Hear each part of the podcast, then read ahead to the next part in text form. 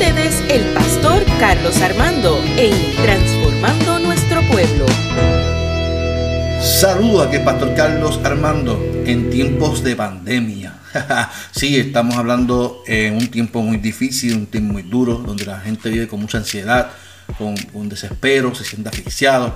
Yo quiero traer palabras de esperanza, palabras de consuelo, de fortaleza. Y hoy quiero hablar sobre el tema tejiendo nuestro futuro. Y quiero utilizar el texto de Mateo capítulo 13, versículo 52. Y quiero definir por un momento la palabra tejer. En, Puerto Rico, tejer se refiere a entrelazar hilos, cordones, eh, materiales flexibles para formar diversos tipos de tejidos, ropa, eh, sabanita, eh, tipos de cosas que se tejen con hilos o con diferentes cordones para poder formar algo. Eh, en los sinónimos de tejer se encuentra maquinar, tramar, entrelazar, entre otras cosas. Así que yo me refiero cuando hablo de tejer en nuestro futuro, hablo de maquinar, planificar, de tramar algo eh, para nuestro futuro. Y Jesús siempre utilizaba métodos educativos para enseñar a sus discípulos los valores del reino y los principios del reino de Dios. En el capítulo 13 que estamos mencionando, menciona varias parábolas con el fin de mostrar el reino de Dios. Y en los versos anteriores, que es el capítulo 12, él ya venía mostrando sus valores y es a lo que quiero llegar en, esta, en este día para ti que me estás escuchando. Yo tenía una abuela, abuela Clara, a abuela Clara le gustaba tejer y coser. Y ella cosía mis bermudas cuando yo era niño. Yo recuerdo que utilizaba mis bermudas. Y recuerdo que si hacía falta nuestra ropita, ella, ella se encargaba con tiempo de comprar la tela o tejerla para que sus nietos tuvieran su ropita. Y este proceso de tejer o coser es un proceso de tiempo. Para poder ver el resultado final tienes que tener paciencia y tienes que aprender a soñar y a tener un buen uso de la imaginación y dirección y ser constante en lo que estás haciendo. Los discípulos, los fariseos, pensaban que ellos tenían la potestad de tener su futuro. Por ejemplo, los fariseos pensaban que por su conocimiento en la ley podían tomar posturas y decisiones sobre los demás. Ahora quiero que veamos esta historia, pero en nuestro contexto, como dije al principio, un tiempo de pandemia. Nosotros tenemos un problema serio, los seres humanos. Tenemos tantas construcciones teológicas, tenemos a veces fundamentos que van en contra de lo que el mismo Jesús dice en su palabra, pero como lo escuchamos y nos hace sentido, se escucha bonito, nos vamos con la corriente. Pero eso no pasa de ahora, pasa, pasó en la historia en los tiempos de apostasía y seguirá pasando. Así que esto es algo que siempre el ser humano eh, eh, vive.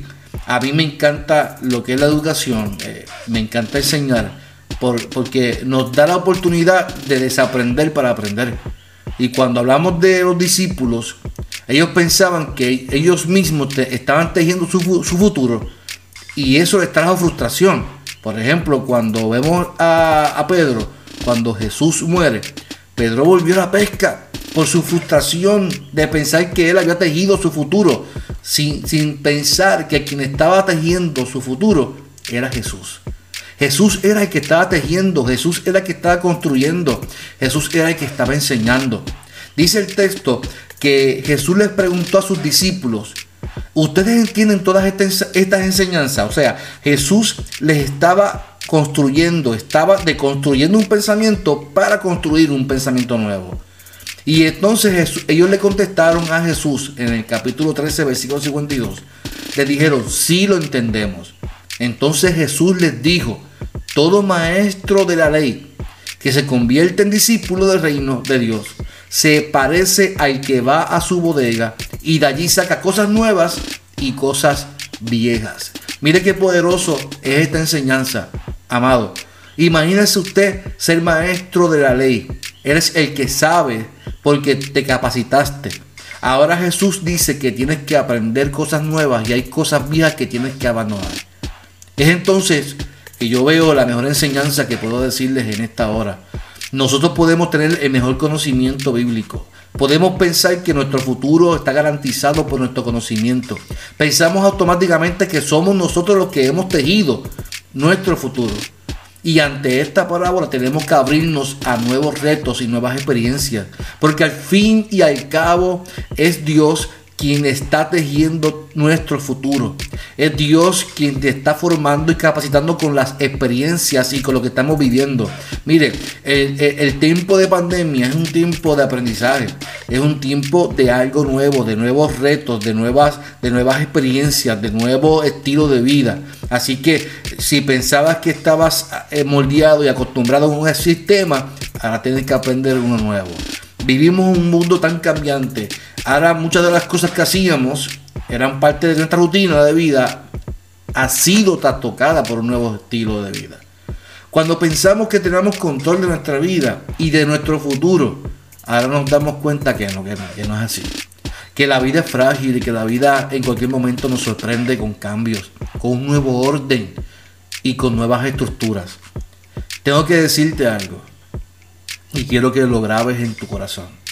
Dios está sacando de ti nuevas experiencias porque Él está tejiendo un futuro glorioso para tu vida. Mayormente las experiencias malas no nos gustan, pero son las que nos enseñan a valorar la vida, valorar nuestras familias, valorar lo que tenemos. Observe cómo Jesús le dice a sus discípulos y a los fariseos, todo maestro de la ley que se convierte en discípulo del reino.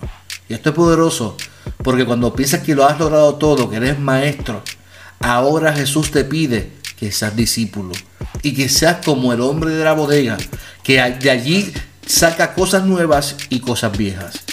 Eso quiere decir que de lo que has aprendido tienes que sacar cosas que has aprendido que no te van a funcionar en este momento histórico y tienes que aprender cosas nuevas que Jesús quiere enseñarte. Dios siempre estará tejiendo nuestro futuro cuando nos damos la oportunidad de que Él sea quien lo teja. Él tiene que ser el tejedor, Él tiene que ser el costurero, Él tiene que ser el alfarero.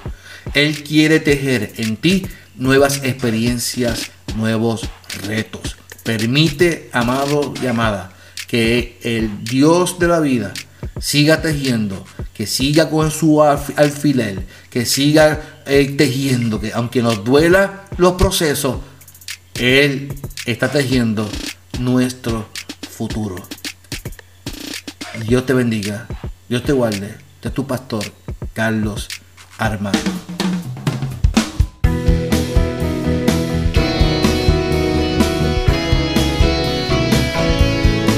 Fue Transformando Nuestro Pueblo con el pastor Carlos Armando.